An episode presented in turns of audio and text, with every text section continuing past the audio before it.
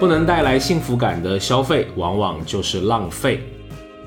然后你看这个食物啊、健康啊、不急于求成的知识消费啊，这些都表明渴望延长满足感的这一些需求在逐渐的上升。哎，大家好，欢迎来到最新一期的消费新知，我是 Neil。大家好，我是 Rene。哎，二十一世纪啊，我们说什么东西最为珍贵？幸福感应该能位居前列。那前段时间呢，我们做了一次这个关于悦己幸福感消费的研究。今天这期节目呢，就来跟各位听友啊分享一下我们最新的一些观察。本期会很干，也许会需要多喝两杯水啊。如果你希望跟我们有更多的讨论和交流，欢迎加入听友群，可以加我们小助理的微信：消费零零七六六六。期待在听友群与你相遇、交流以及分享消费的观察和体验。好，那话不多说，我们开始今天的内容。我们的研究啊，是由一个啊非常机警的问题开始的。在二零二零年的开春，同样花两千块钱来消费，到底买什么东西的幸福感最大？其实就是一开始我们先问了一下自己，对吗？到底买什么？就 出于这个年龄的不一样啊，对，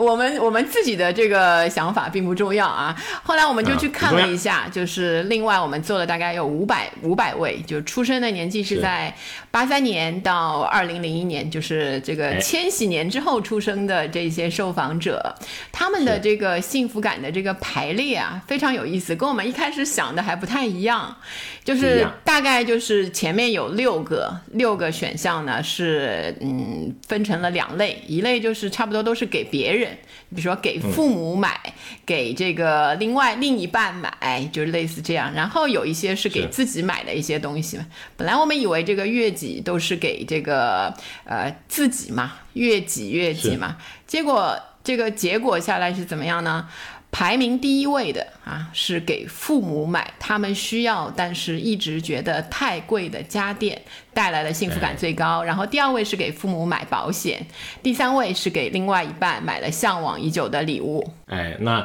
第四到第六位呢，分别是给自己买保险啊，给自己买了种草已久的球鞋、护肤品啊，或者是数码产品。我大概就落在这个第五位左右。好，第六位呢，就是给自己买健身或者是美容美发相关的产品和服务。对，你看，就是跟我们一开始设想的对月己消费啊这些不太一样啊，就是大家把这个给其他人，当然跟自己相关的家庭成员的东西放在了前面，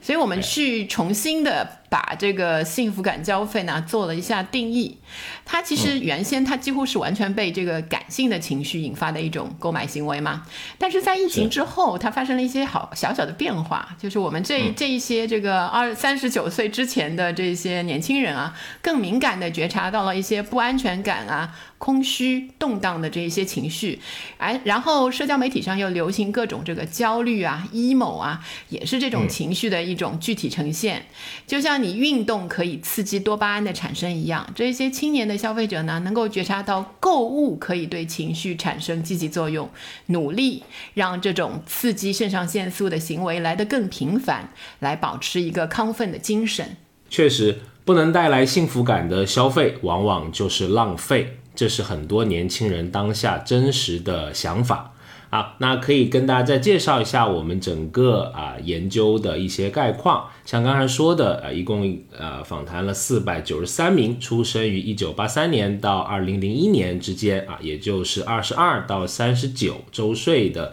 这个受访者参与了我们本次的研究。三十周岁上下呢，各占了一半，在读的学生占了百分之四。啊，他们主要是来自北上广深以及 GDP 较高的二线和这个新线下沉市场，男女各半。受访者的学历呢，普遍会较高，那这也是网上调研的一个普遍的现象哈。七成左右拥有本科以及以上的学历。个人的年收入的分布上呢，七成的年收入在五到二十万之间，一线城市里中高收入啊，也就是说年收入大于十万的这个比例呢，是远高于二线城市的。在家庭的年收入方面，大部分人是落在十到三十万这个区间。对对，这一批年轻人的这个研究里面呢，我们就会发现啊，在这个二零二二年的春天，大家就是也是经历了这个疫情和其他的一些呃各各种这个因素的影响之后呢，大家的这个幸福感消费啊是有增有有减的，然后这种。对对对，这种呃增和减呢，各自发生在哪一些类别上呢？我们就首先看到他们的减的那一部分，其实大家都能想到，因为线下的很多的这个消费被受到了影响了。比如说在旅游上有百分之六十五，呃线下的电影演出这一些消费上有百分之六十三的人是出现了明显的减少的。在特定的人群中呢，有其他的品类也出现比较明显的减少的。比重的？就比方说啊，在男性青年的消费者中有百分之三十三是减少了健身和保健的消费，但女生，嗯，女性当中呢，减少的比较多的大概是这个珠宝首饰方面的消费，大概有百分之三十四的人是减少的。对，那在增加的这个方面呢，呃，因为他在旅行和跟我们说的这个线下娱乐啊，它减少了，那省下的这批支出呢，挺多，有差不多四成左右是流向了这个储蓄。哦，这个还有，就大家都开始谨慎，忧患意识忧患意识，对。是，那还有一部分呢，那也得消费嘛，也要开心嘛，流向了饮食啊，占了百分之三十九点三，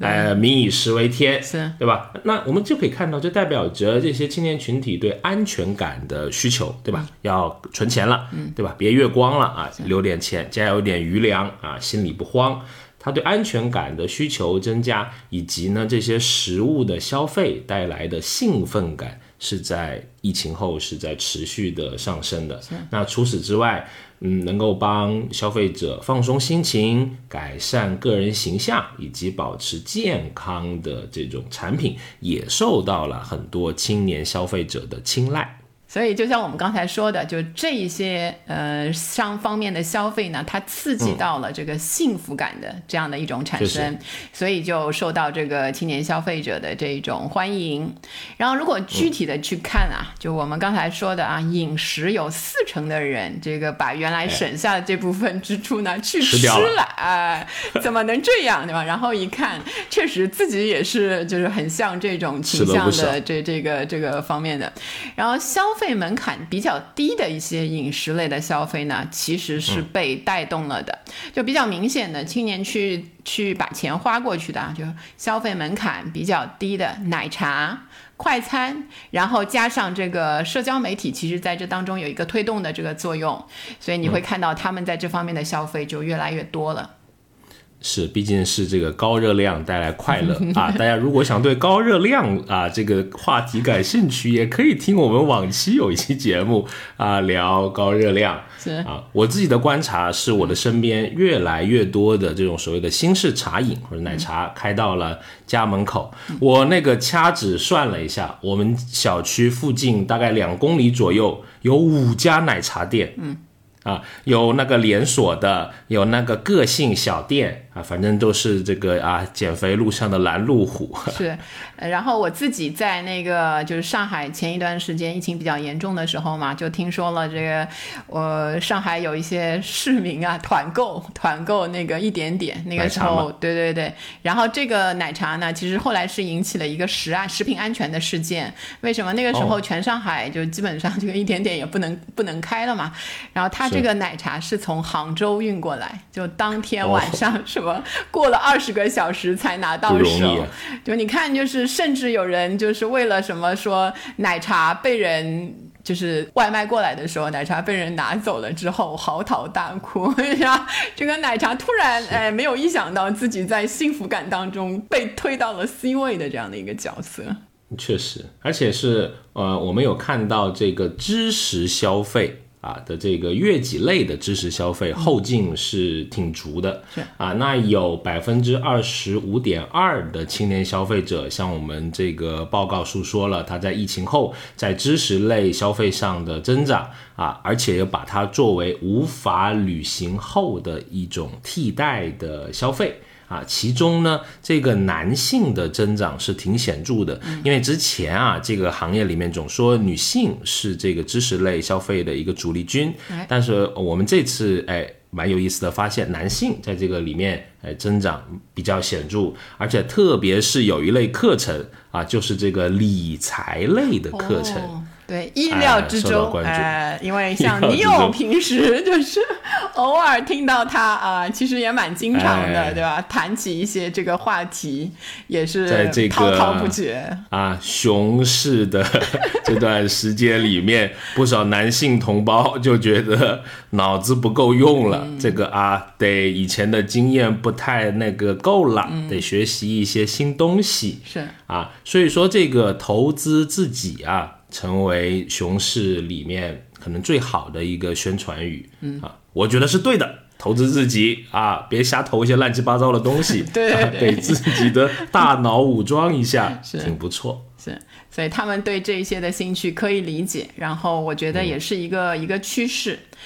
啊，还有一部分人，他可能对这个理财什么兴趣没有那么大，但是他们有一些消费的去向呢，很有意思，就是以兴趣为导向的一些去学习一些和工作什么没有什么关系的，主要比如像是什么那个体育类的运动啊，或者是乐器呀。那一些东西，所以那个你看，就是琴童啊，琴童现在不是真的是童了啊，不是儿童的童了，就是大龄琴童，就是其实越出来的越来越多，然后他们会形成一个新的消费市场，因为实际上，呃，和原来教那个儿童的那一些琴的那一种流程啊，也不太一样啊。大龄琴童，他们往往追求的可能就是自己的这个年轻的时候、小时候可能没有实现的愿望，能够在这个时候被呃补偿到。然后我自己有一个朋友啊，就是差不多快四十岁，然后一个男生啊，也非常平时工作也非常忙，但是他就在前两年。对，就开始学钢琴了，也是小时候可能感兴趣，但是没有时间，或者爸妈就没有安排他学这个。然后到三十多岁的时候，他就请了一个那个音乐学院的老师，非常坚持，一周上两次课。然后他是那种那经常出差的那个人嘛。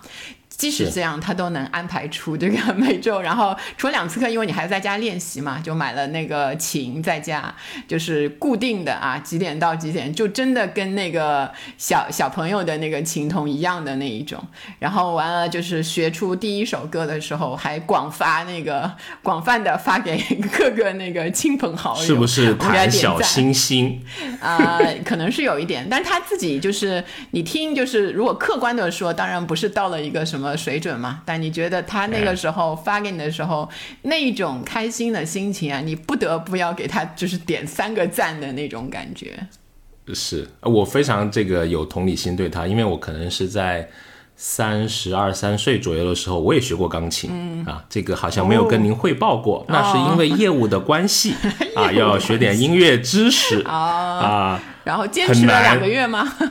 呃，差不多吧，因为这个啊，可能有点愚笨。现在就仅记住了中央 C，好像其他的 啥也没记住。因为另外有一个我听到过一个数据或者信息嘛，在日本就是有那专门给银发族的那个音乐学校，你就错过了三四十岁这一个时间段的话，你可能要到六十岁以后，就是再次就在国内也有那个老年大学嘛，但是学钢琴这种可能要一对一的，你你还是要到那个时候再花这一笔钱啊，早学早开心。是，我就学点这个陶冶身心的，挺不错啊。那我们还看到啊，一个这个消费支出是挺多的，就是保健类的啊。其中呢，保险哎，又是一个啊比较明显的这么一个板块，嗯啊。啊，我们看到行业的数据呢，这个二零二零年的健康险保费是同比有增长百分之十五点七，它的体量呢仅次于寿险和车险。那除了给自己买一个保障啊。部分的这个受访者也会选择给家人，特别是父母来购买上一两份保险。对他们而言呢，这是一种孝顺和报答的回应，同时，呃，也是一种自己责任感的体现，进而可以增加幸福感。那健康险在这种场景下呢，就形成了曲线越级的效果。就是换一个角度，哎，最后还是自己觉得有很大的幸福感，对吧？这种，哎。然后我们看一下这个疫情后我们采访的这一批青年消费者，他的这个收入和支出的状况的话呢，就会发现，在收入的这些调查上啊，疫情常态化的这个背景下面，青年的收入是受到一定的影响了。但是因为他们还年轻，所以其实还保持着相对稳定的一个增长的速度。然后和疫情前相比呢，大概有百分之八十三的受访者收入保持基本不变。或者稳定的增长，减少的人大概有百分之十一多一点。然后另外呢，有百分之六的这个受访者说自己的收入是大起大落啊，可能是在投资基金。你这个，哎呀，深有那个。你能不能同情一下我们这些人啊？我我默默的在心里，在心里啊。然后其中疫情对二十到二十九周岁的比较年轻的族群的收入影响其实更大一些，有百分之二十三的人大概经历了收入不稳定或者是减少。这这跟就是这部分啊，呃啊，其实就是三十岁以下的这个人群正在经历一个工作的探索期，你知道，就是可能他有时候第一份工作要换工作啊，在找自己的方向是有一定的关系的。而比较年长的，就是三十到三十九周岁的这一部分青年人呢，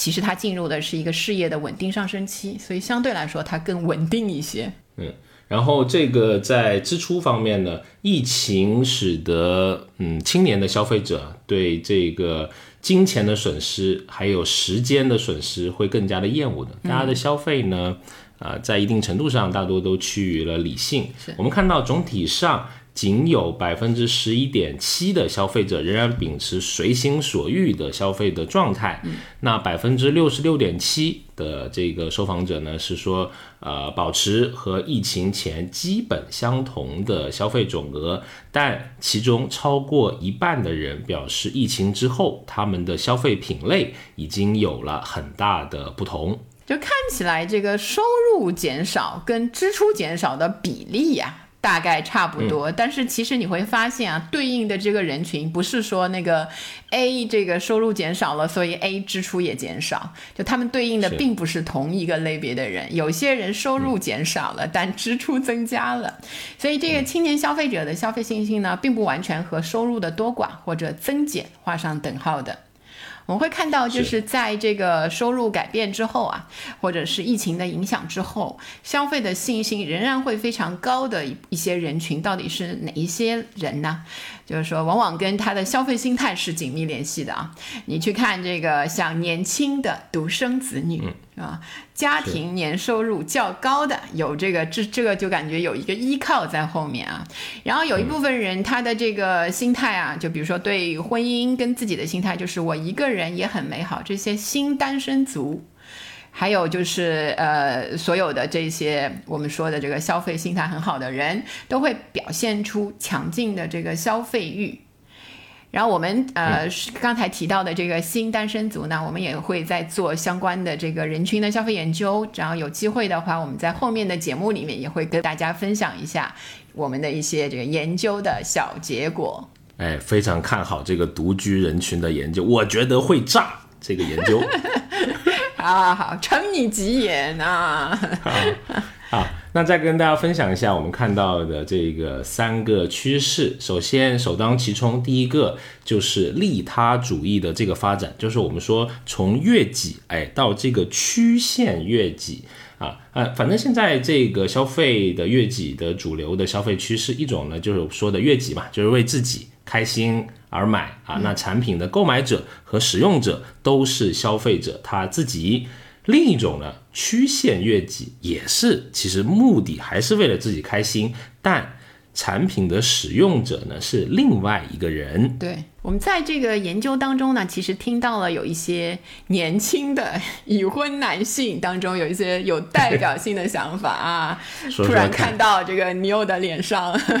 呈现出了一些很微妙的笑容。他他有一句话，因为我们当时也讨论，就是说我不知道人生的意义。他说，嗯，但我可以确定，我就现在努力工作，照顾家里人，是最后为了那个省下来时间可以打游戏，就是为了。什么人？你当时你明明很那个什么 很有同感的点了点头，对吧？那个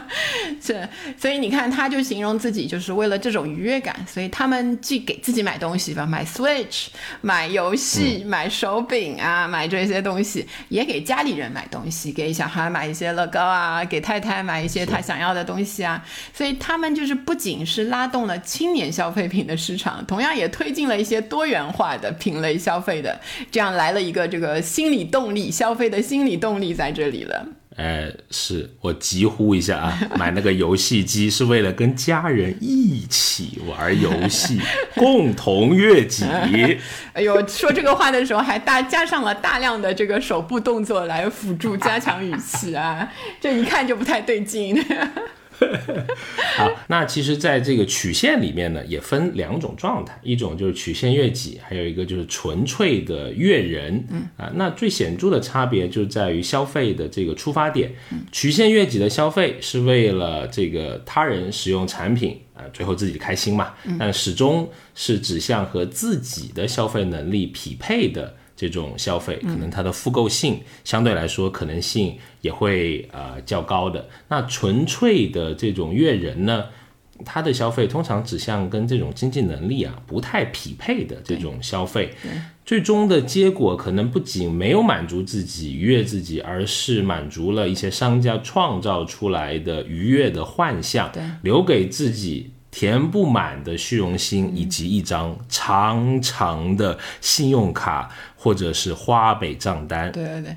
就是你往往看到有的广告，就说你爱他，就给他买一个什么洗碗机啊、什么洗衣机啊，那一些感觉就相对理性一点。另外一个广告说爱他，你就给他买一个市中心的豪宅，这就是看看上去就是非常这个纯粹悦人，就没有考虑这个每个人的这种消费的情况的这样这样的一种诉求了。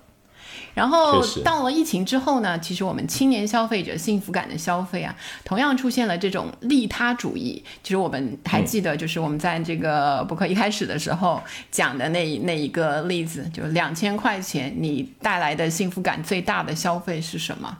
就当时在在这个结果里面就可以看到，大家已经意识到了消费越级的新可能性。就不是仅仅的通过给自己买无限制的买一些东西让自己开心，而是在身边人的身上，你给他们买了之后，最后还是让自己得到很大的幸福感的这样一种可能性。我觉得你的曲线越举对我来说，只花五百元你就能够达到，可以尝试一下。嗯，这个我可以考虑快递也恢复正常了。是看上什么游戏了？家里人不让买是吗？已经到这种程度了。你这个感觉像小学生要买游戏一样。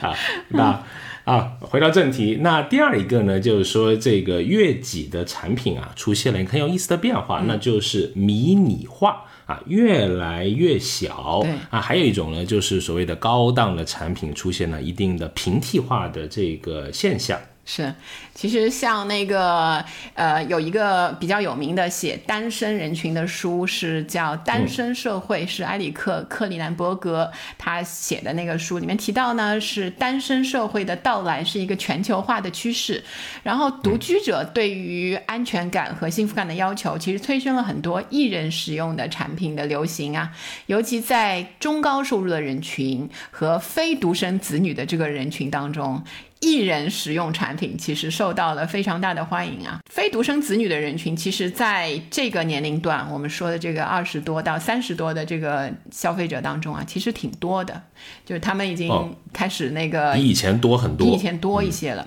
然后呃，其实很多人因为家里有这个兄弟姐妹嘛，一起长大，可能有一个，有的甚至有两三个这样的那个兄弟姐妹一起长大，所以对这个艺人自己能够独用一个产品。其实对他是有一定的吸引力的，尤其在长大之后有经济能力之后，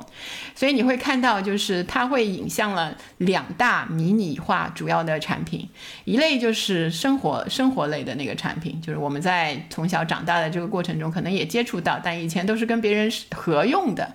这个迷你化趋势呢，往往是很多设计成多人使用的这些生活类的这个小设备、小家电啊，就是家电变得小型化跟精致化了。比如说这个榨汁机啊，空气炸锅、香薰机，甚至这个游戏机啊，传递的都是这种消费为了更好的生活。然后你如果能够独自的拥有它，这样更加这个直接或者间接的唤起幸福感的这种营销方式，就很精准的打中了青年消费者想要安慰和奖励自己，从而将悦己合理化的这一种心理需求。对，比如说我可以举一个例子啊，就是在各户的这个小家电里面啊，洗牙器啊，或者叫什么水牙线啊，对吧？这几年。这还挺火的啊，因为在自己家里面也能洗牙嘛，啊，感觉上其实跟那个医院里面还是有挺大的区别的，不不太一样，功能也不太一样，但是你会有一种幻觉，就会觉得哎，这样弄一下也也挺不错的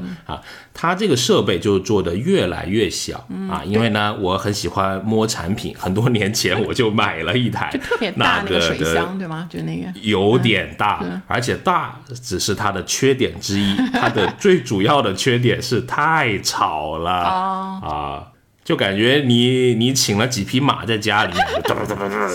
哇，那个噪音非常可怕。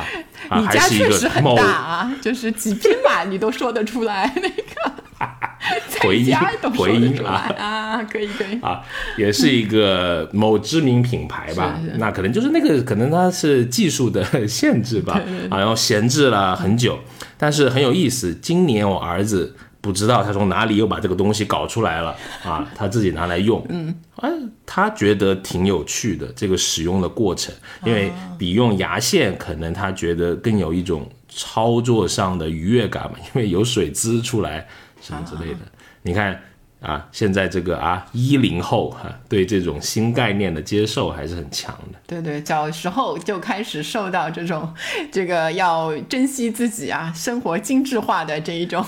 这一种召唤啊，果然是言传身教。他觉得可能就是就是好玩，可能跟那个精不精致、健不健康。还没关系，但是他就对这种有交互型的这种小家电，他就觉得有意思，他会尝试。那个噪音对他来说可能不是问题。好，这样你又有机会可以给自己买一个新的了，终于把原来那个那个好，欢迎你后面再来分享一下买了新的那个的感受啊。是，所以你到卖场你去看现在的那个水牙线啊，都会做成类似像便携式的，就是相当于三个。那个叫什么电电动牙刷的那个体积嘛，就反正可接受了，就是啊，没错。所以你看，就是产品，就是使用到的实体的这个产品变得越来越小，的迷你化之后，就是达到更大的，你又可以便携，又可以时时刻刻达到就是悦己的这样的一种功能。另外一些非食物类的产品，就像这个服务型的产品啊，它也有一种迷你化的趋势，在疫情之后啊。比如说啊，就是我们之前有曾经吐槽过的，对吧？跑路最多的这些什么健身美容的那些领域啊，对对对，就本来就是买年卡或者成套的疗程、成套的课程非常流行，但是就是本来的这种比较轻松的消费决策，因为疫情的因素，就时常有一些不安定的这些跑路因素的这些影响，就变得。可可能你做这个消费的决策变得犹疑不定，对吧？就不能下决心了。但同时，你如果知道，哎，如果你这个年卡你可以按月支付，或者你可以这个疗程你可以买其中的某几个小课，对吧？这样的话，大家的这个决策感觉更轻松一些。购买一些次数比较少的私教的课程啊，次数比较少的疗程啊，这样的一个你迷你化，在幸福感消费里面受到了欢迎。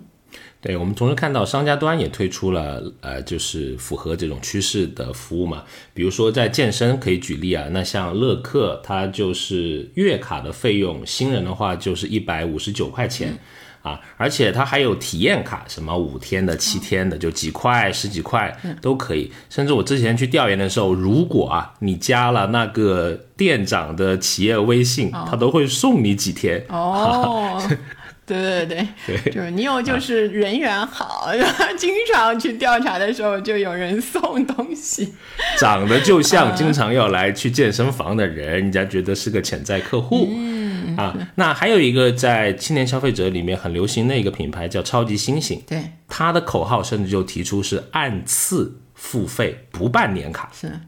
所以我看这个这一些类型的这种健身房啊，就是在那个疫情当中，他们也开始把自己的服务开始适应这个疫情一些线下往线上发展的，就大家都在跟刘畊宏嘛跳操嘛，就是我就是你也可以继续的，我就是每天其实也有课程，就跟原来一样啊，你就可以看到每天有一些什么课程在线上的，你就可以在里面去跟他跳，就是同样你的钱也没有白花，对吧？当然我那钱可能也。不退了，就是这个意思。然后同时呢，我们在做这个幸福感消费的迷你化趋势的时候呢，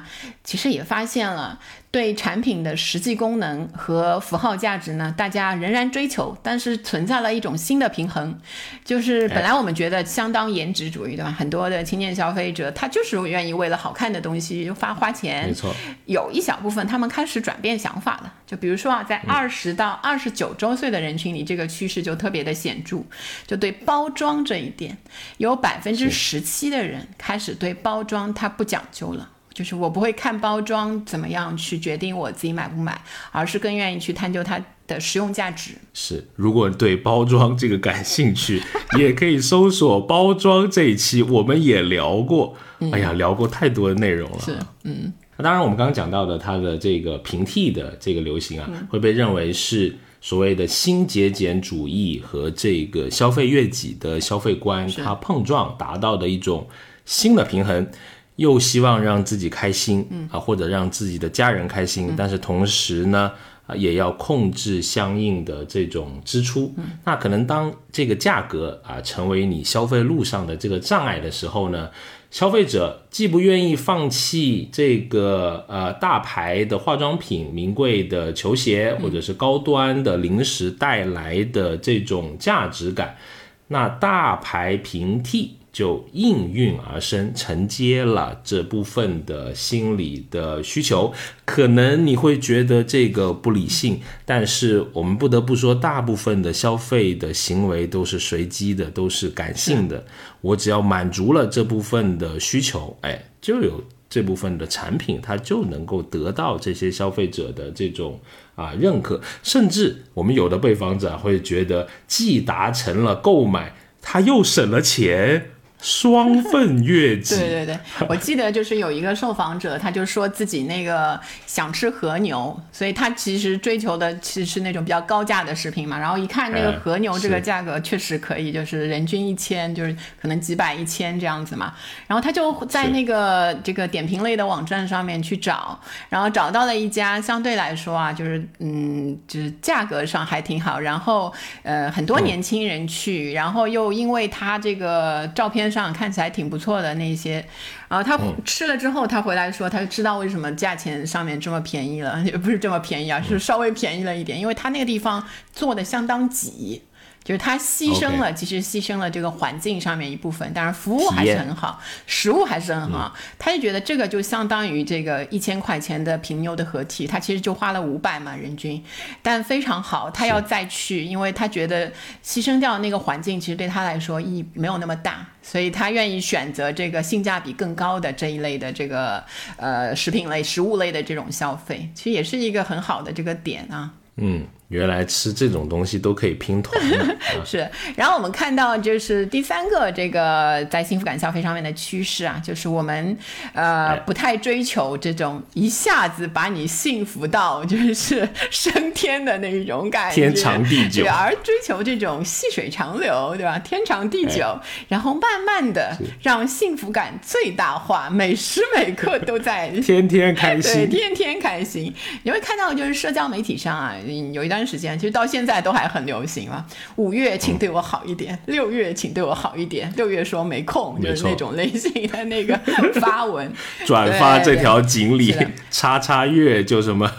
一路顺。是，所以它指向的往往是这个，比如说比较小的这个时间单位的一些幸福感需求嘛。就是很多青年的消费者下意识的觉得，哎，每个月我好像都欠自己一个好包，一双好球鞋，对吧？一瓶就是好香水，就这种幸福感的消费的需求，跟之前相比呢，变得更持续化、细碎化，然后冲动的消费因此会出现的更加随机。所以，即使是这种大额的幸福感消费，我们让那个被采访就是受访者来说的话呢，其实你感觉他所说的大额啊，一次的花费的钱超过个人，比如说年收入的比例。或者是在年收入当中的占比就明显减少了，价格已经不再是获取幸福感多少的衡量物，就是仅仅有百分之三的人会认为购买越贵的产品越对得起自己。是，所以你看这个跟幸福感相关的消费还是挺有意思的，就是你是在理智、感性、冲动啊之间，你在好像尝试在做一个平衡，反正最后是要让自己开心啊。也不要别把自己搞 搞穷了，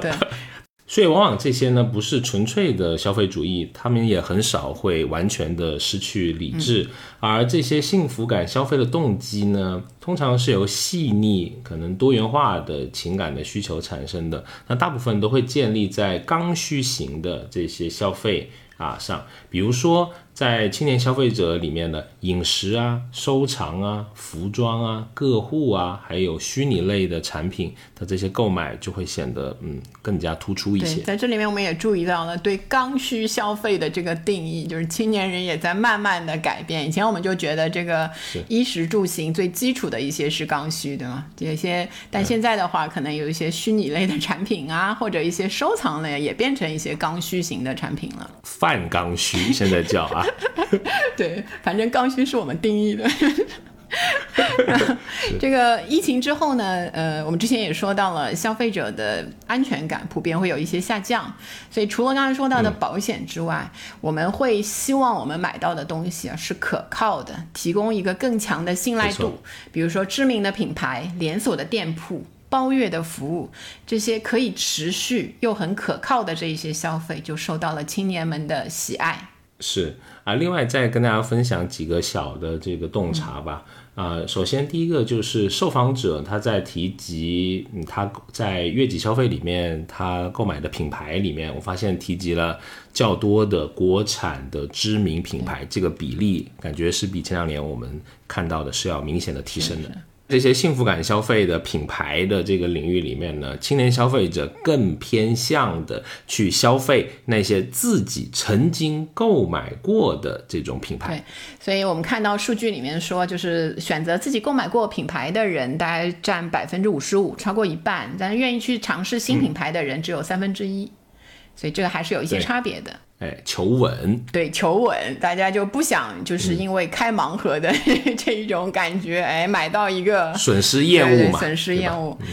所以你看，就是在饮食和收藏类的消费上呢，受访者有一个放纵化的倾向，就是饮食，我们刚才说了啊，原来就是花不掉的钱，就四成跑去买那个吃的东西了。所以在这方面呢，因为一个饮食的话是单价比较低，所以高频消费通常不会带来太高的这个经济压力。但是另外在收藏上，大家这个花花钱的这个动力和这个出来的手脚手笔就更大了，一次能够花掉几个月工资的这种情形也不罕见。哎，确实，而且如果我们去看这些收藏类的产品啊，很有意思，包罗万象。我觉得它是现在的物质充裕的一种体现。比如说，你可以看到什么潮流的鞋子啊、玩偶啊、明星的周边、手表，甚至贵一些的什么改装车、珠宝首饰，还看到了名人 字画啊。你会发现。不同时空的这种收藏品都在所谓的 Z 时代的这些人群中，它开始出现交汇。举一个例子啊，比如说，呃，在传统观念里面增值的，像什么字画、邮票、古钱币，他们玩儿；那现代增值的一些潮鞋、手表，甚至一些什么 NFT 的什么这种虚拟类的东西，他们也玩儿。嗯，因为我们看他们的这个原因呢，主要是因为这一部分人，你看他的年纪，基本上他中国经济发展最迅速的三十年，他们都在经历着，所以他们充分的认识到这个增值产品增值带来的这种幸福感、这种愉悦感，就是非常实在，就是这些增值了，我的幸福感就会更大一些了。没错，那这个疫情下，消费者从单纯的悦己，慢慢的开始走向我们所谓的曲线悦己的这个利他主义啊，开始要信奉细水长流的消费，让这个幸福感持久化、最大化。这些心理特征也折射出了啊，大家在疫情进入常态期之后，你这个消费驱动力的一些转变。然后你看这个食物啊、健康啊、不急于求成的知识消费啊，这些都表明渴望延长满足感的这一些需求在逐渐的上升。所以对品牌商而言，产品特性的高亮、价格的锚定、服务和付款方式的这些改变、营销种草渠道的调整，都可以给消费者提供更加具有愉悦。悦感的消费体验是没错，给人提供快乐和幸福，感觉这是一门很不错的这个生意啊！各个品牌商也可以在这里面多思考一些。好，那本期呢，我们提供一个小的福利，对吧？如果你对我们这个研究感兴趣，我们也为你准备了我们精心编写的这一份报告啊！如果你希望得到这份报告的电子版，可以关注我们的公众号。消费新知，然后回复“幸福”两个字，哎，你就可以免费的得到这份报告啦，限时提供啊。那当然非常开心能够邀请你来订阅消费新知的这个播客，以及邀请你来参与我们的听友群。就如果你跟想跟我们有更多的这个讨论和交流，可以加我们小助理的微信“消费零零七”。六六六啊！期待在听友群能与你相遇、交流以及分享消费的观察和体验啊！那我们这期节目呢就到这里，期待能在下一期继续与你在空中相遇，拜拜，拜拜。学而时习之，不亦说乎？下回见。